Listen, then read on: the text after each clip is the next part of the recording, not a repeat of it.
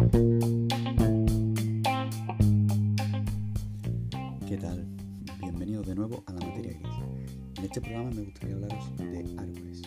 Especialmente me gustaría comentaros eh, acerca del pino canario. En nuestros programas seguramente iré tratando el tema de otros pinos que tenemos aquí en nuestro país, pero me gustaría comenzar con un pino que para mí es muy especial. Así que vamos a ello.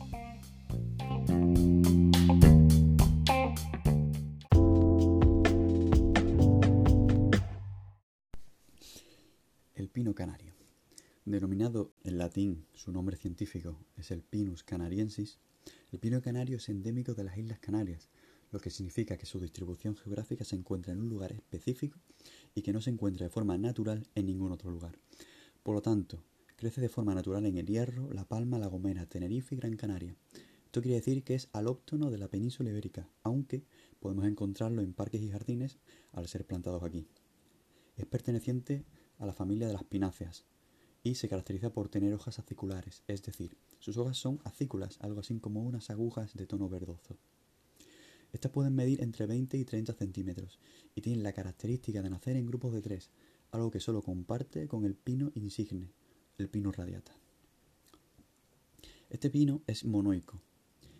Sexualmente, eso quiere decir que sus flores masculinas y sus flores femeninas se encuentran en el mismo árbol, en el mismo pie.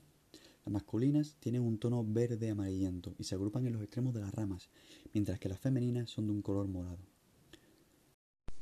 Como cualquier otro pino, el pino canario posee sus propias piñas, de una longitud y unas constituciones diferentes a los demás.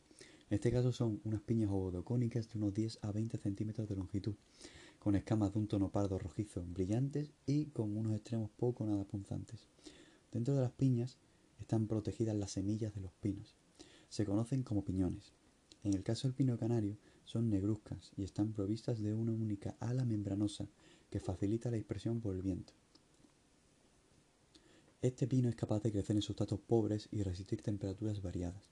Aunque es poco exigente en humedad y exposición al sol, va a preferir siempre las zonas soleadas y secas.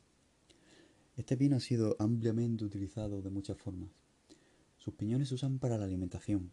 Las asículas secas son conocidas como pinocha y antaño se recogían para rellenar colchones y almohadas y se hacían las camas para el ganado. Además, este material repelía las pulgas y chinche de los hogares. La pinocha mezclada con estiércol al parecer era muy bueno para plantaciones de plataneras. Otro uso muy común para lo que es un árbol es su madera. La madera del pino canario es una madera común, podríamos decir, de un tono acaramelado, pero a veces, de manera natural, el tronco se vuelve ateado, lo que da lugar a una madera dura, rojiza, incorruptible y aromática por su alta carga en resinas. Como no todos producen tea, es preciso hacer una cata, por eso muchos pinos viejos tienen la base del tronco parcialmente excavada. Y una habilidad única del pino canario es la capacidad de rebrotar. Debido a la naturaleza volcánica de las islas y la facilidad de producirse incendios forestales, se adaptó para rebrotar tras producirse un grave daño por quemaduras en su fuste y copa. No todos los pinos son capaces de rebrotar tras el fuego, por ello es una característica muy especial. No todos los pinos canarios serán capaces de rebrotar tras un fuego. Esto dependerá de la virulencia del incendio y la edad del árbol. Evidentemente, si la climatología y la situación ayuda, es muy probable que acabe rebrotando. Su secreto para esta resistencia al fuego es una gruesa corteza que protege su interior aunque esté envuelto en llamas.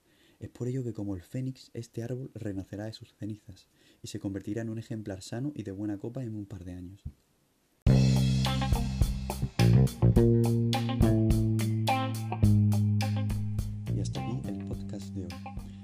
Espero realmente que os haya parecido interesante la información que os he dado, puesto que seguramente os hayáis cruzado con antelación con algún pino canario en vuestras vidas, aunque no seáis de las Islas Canarias y no os hayáis percatado. Normalmente, como he comentado, son acículas bastante largas y solo tenéis que fijaros en que están reunidas en grupos de tres.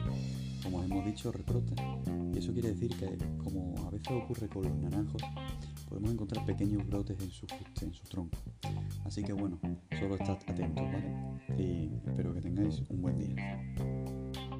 Nos vemos en el próximo capítulo.